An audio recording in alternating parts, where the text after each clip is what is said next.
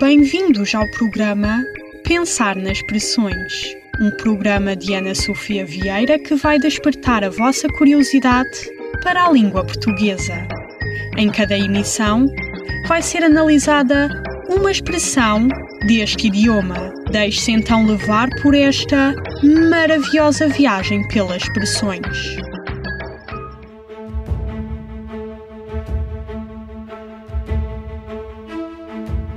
Como uma das duas explicações da expressão do programa anterior fazia referência à cidade de Lisboa, então a expressão do episódio de hoje também fará, sendo que é tipicamente lisboeta.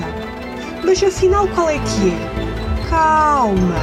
Apresento-vos a expressão idiomática cair o Carmo e a Trindade. A origem desta expressão está diretamente ligada à história de dois conventos lisboetas, o Carmo e a Trindade. Após o grande terremoto de 1755, estes dois conventos, para desgosto dos alfacinhas, desapareceram, ou seja, caíram.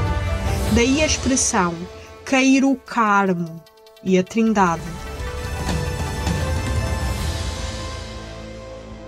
Bom, por hoje é tudo. Até à próxima emissão.